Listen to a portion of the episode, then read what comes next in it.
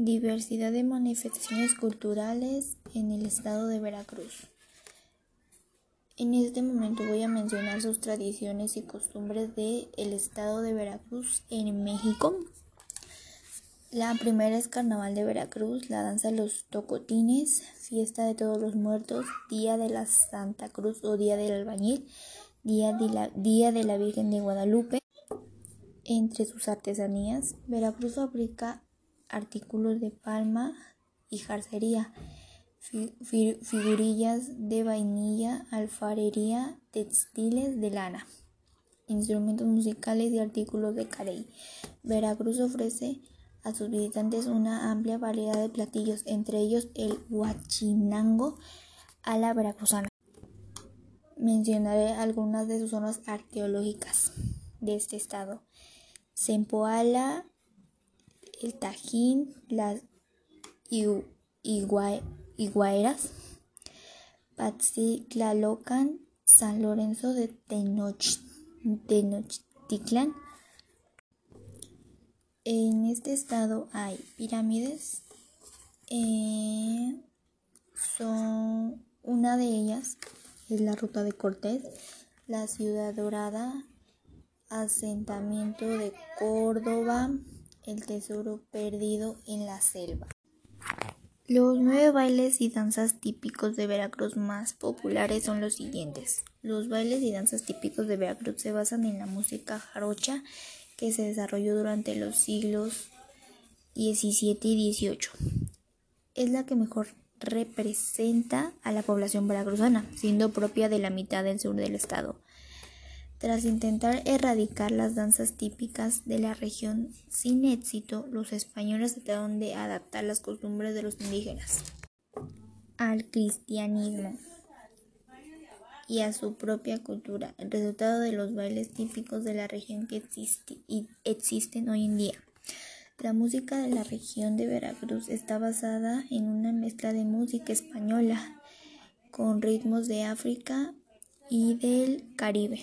La mayoría de las danzas típicas de Veracruz se caracterizan por sus ritmos rápidos y énfasis en el movimiento de los pies. Bailes típicos de Veracruz, bamba. Como danza tradicional, la bamba se, inscribe dentro del contexto de las llamadas danzas de pareja. Normalmente bailan un hombre y una mujer, aunque en algunas comunidades bailan dos o más parejas. Bruja. El baile de la bruja es originario de Veracruz, siendo uno de los más representativos de la región. Morena. La morena es generalmente bailado por una mujer o dos. Danza de los guaguas. Este baile es propio del pueblo de los totonacos, nativos del Golfo de México. Esta cruz se suele colocar en las plazas de las ciudades o en los atrios de las iglesias y simboliza la creación de la vida. La danza de los guaguas es interpretada por siete bailarines vestidos de colores brillantes que empiezan a bailar bajo la, bajo la cruz. La cruz empieza a dar vueltas cada vez más rápido con los cuatro bailarines encima, dando lugar a un espectáculo multicolor de movimiento. Danza de liceres. La danza de liceres es un baile típico de Veracruz, usualmente presentado en las fiestas de San Juan Bautista, y Santiago Apóstol. Los bailarines van vestidos con batas de diferentes colores que se utilizan para imitar la piel del animal. Dos grupos de bailarines disfrazados de tigres se enfrentan en un combate simulado sin más música que los sonidos que emiten los, dos danzantes. Danza de los negritos. La danza de los negritos es una de las más populares de todo el estado de Veracruz. Está basada en una tradición de los inicios de la época colonial y representa un día de trabajo en una de las palabras de caña, en una de las plantaciones de caña de la región. Danza de los quetzales. Esta danza típica de la región de Puebla y Veracruz se baila en honor al quetzal, un animal sagrado en la mitología maya cuyas plumas se usaban para representar al sol. Los pasos de este baile son rápidos y complejos, dado que tiene movimientos que requieren una gran precisión por parte de los danzantes. Danza los vaqueros. Este baile se caracteriza por representar la captura de un toro hecho de cartón, piel o tela. Danza de los toreros, aunque, aunque muy pocos la bailan ya en ciudades como Chico, era frecuente en otras épocas que se hiciese una representación de esta danza taurina y religiosa. A continuación mencionaré comida típica de Veracruz, los mejores platillos. Número 1. Pescado a la veracruzana.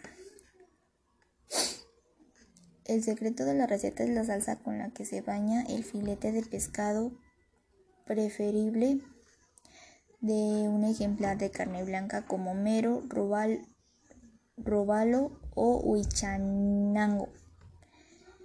El filete de pescado se dora en un poco de mantequilla sin cocinar en exceso para que quede jugoso. Tradicionalmente se sirve con arroz blanco y una ensalada mixta como guarniciones en el restaurante Emilio situado en 16 de septiembre 1394 Veracruz prepara un excelente pescado a la veracruzana. Número 2. Arroz a la tumbada. Una versión señala que la olla prácticamente hay que tumbarla del fuego en el momento preciso para evitar la preparación se pase de punto. El surtido de frutos frescos del mar queda a la elección del cocinero y regularmente lleva camarón, calamar, pulpo, jaiba y almeja. Número 3. Camarones al coco. La receta veracruzana de camarones al coco es una deliciosa forma de comer esos pequeños crustáceos y puede disfrutarlos tanto en los humildes puntos de venta, comida, orilla de playa, como los restaurantes más lujosos. Número 3. Vuelve a la vida. Un platillo muy típico durante la cuaresma. Jesucristo ayunó en el, en el desierto por 40 días y seguramente recobró fuerzas con, con, con trozos de pan y un poco de vino. Los mexicanos son más afortunados ya que en la cuaresma, aunque no ayunen, ayunen, se recuperan con un vuelve a la vida. El vuelve a la vida jarocho suele llevar ingredientes similares a los de cualquier otra parte, como camarones pelados, pulpo, ostiones, jaiba y caracol, pero tiene algo que lo distingue. A los demás le da su personalidad particular, un caldo.